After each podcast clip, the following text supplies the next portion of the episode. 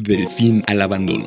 Del abandono al fin, al fin, al fin. Charlas con creadores dedicados al quehacer cinematográfico y audiovisual en México.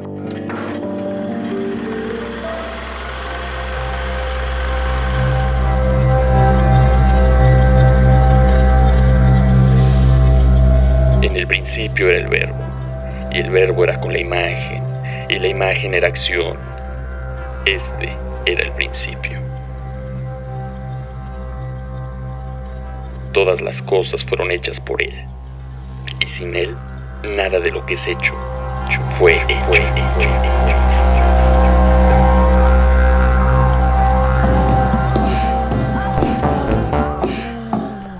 Al día de hoy, es complicado imaginar al mundo sin la creación audiovisual. Consumir habitualmente contenido multimedia, así como capturar la realidad tras un dispositivo móvil, Es parte ya de la vida misma. Sin embargo, el vivir en sociedades hipermediatizadas pone en cuestionamiento si el contenido tanto que producimos como el que consumimos es un producto del capitalismo de la información. Del abandono al fin, al fin, al fin. En este episodio platicamos con el artista audiovisual, Carlos Cruz. sus experiencias en el videoarte y los retos ante las estructuras hegemónicas que imperan en el cine. Mi nombre es Carlos Cruz Soy artista audiovisual. Y eh, a la par he ido complementando esta actividad con clases como, como tallerista. Eh, tengo otros proyectos que, que se dedican a la difusión, exhibición y distribución de cine y video experimental. El primero de ellos se llama Fisura, Fisura. y Elioson Poetry Film Festival. que es un, es un festival dedicado a la poesía, justo con la conexión de la imagen y el sonido. Los proyectos que desarrollo o los temas que me interesan, pues en primera instancia tienen que ver con la posibilidad que todos tenemos de enunciarnos, ¿no? Esa posibilidad de crear y de compartir mi imaginario, eh, las ideas, eh, las reflexiones que yo que, que- todos tenemos como, como seres humanos. Y ha sido un motor para mí muy interesante el tema de, de la posibilidad, desde todos, todo- todas las personas que, que tenemos, Eh, por lo menos un acceso al, al- al celular. que cada vez es mucho más fácil y, y ya no es tan inalcanzable. pues, Del abandono al fin, al fin, al fin. El aula puede ser un parque, puede ser un departamento, puede ser un- una cafetería, puede ser una plaza.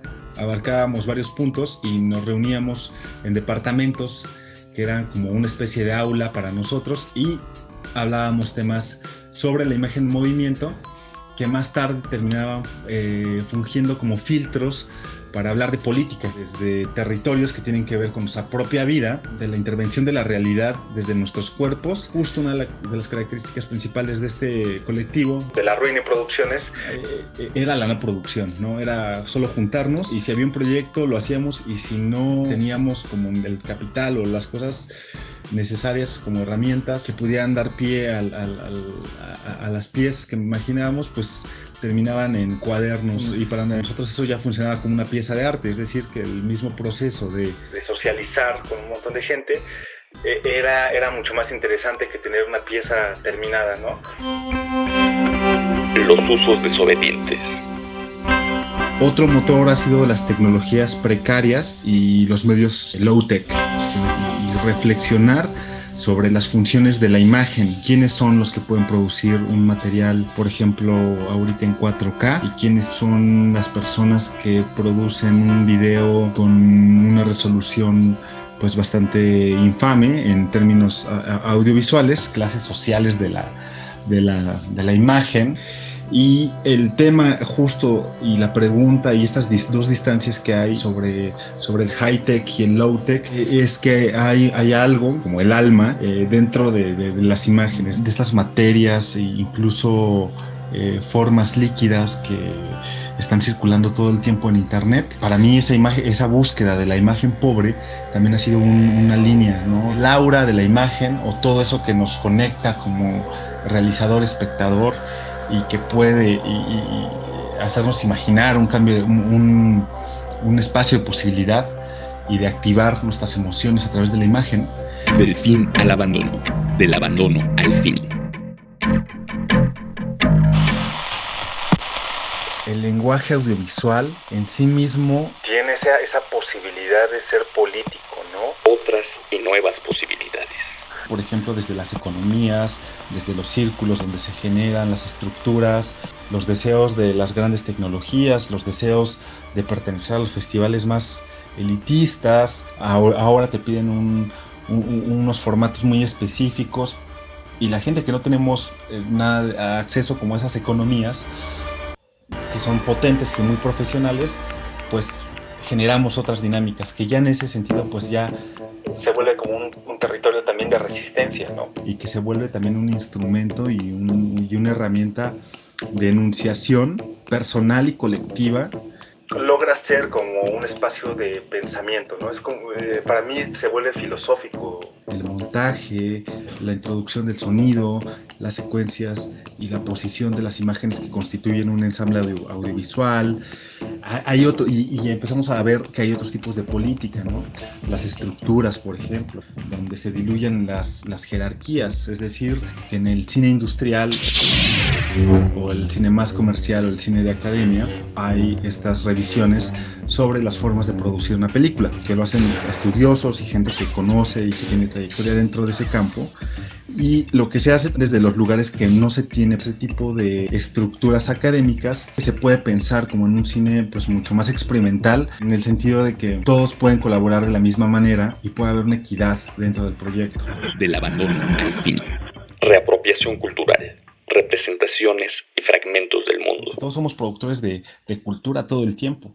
Entonces, como, como hacernos conscientes y dignificar también ese papel que tenemos dentro de los medios y defender nuestro territorio, el reapropiarte de la cultura es un derecho que tenemos todos, ¿no? Es decir, que cuando tomamos algo que, ya está previamente elaborado y desmontarlo, reinterpretarlo, invertirlo, transformarlo. La cuestión con la reapropiación, hay muchos, muchas cuestiones que son morales, ¿no? Por ejemplo, cuando yo imparto algunos talleres que tienen que ver con la reapropiación de la imagen, pues la primera pregunta es es qué derecho tengo de tomar las imágenes, no me meto en un problema o, va a haber algún tipo de complicación en la distribución de, mi trabajo. Y creo que tenemos que empezarnos a quitar, por ejemplo, ese tipo de, de, culpa de tomar las cosas, porque en sí mismo, pues, eh, nos deberíamos de preguntar también a nosotros mismos eh, por ejemplo, ¿qué derecho tienen los bancos de tener nuestra información? ¿Qué derecho tiene Facebook de tener nuestras imágenes y que ya no nos pertenecen? ¿Qué, derecho tiene, por ejemplo, WhatsApp de, tener también toda mi, información? ¿no? Aunque, aunque se jacten de decir que hay una seguridad y un respeto por la privacidad de las personas, la verdad es que no lo hay. Y, si tú sales a, a caminar a la calle, te das cuenta que hay una cámara que te está mirando. Cuando entras a un banco hay una cámara que te está mirando toda esa información que se genera eh, para, tener bases de datos de supuesta seguridad, pues es información que a nosotros no nos piden permiso para ocuparla, ¿no?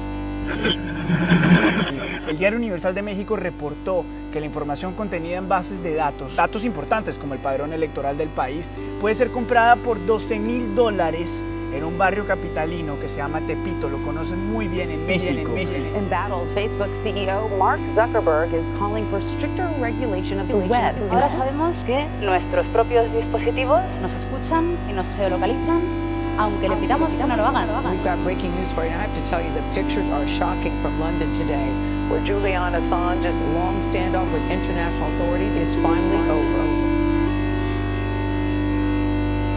El Internet se escribe con tinta. Yo siento que al, quitar esta cuestión moral y la culpa, podemos acceder también a un lugar eh, diferente y creativo eh, de contraataque, ¿no? Es decir, que el cine se puede hacer ya al día de hoy sin cámara. Justo Internet ha sido un espacio de mucha producción a nivel creativa por las reinterpretaciones y, yo creo que en ese sentido enriquecemos todavía la, la, cultura. cultura. Este podcast es un espacio de difusión para el quehacer cinematográfico en México y está bajo licencia Copyleft para su libre distribución. Del final al abandono. Charlas con creadores dedicados al quehacer cinematográfico y audiovisual en México.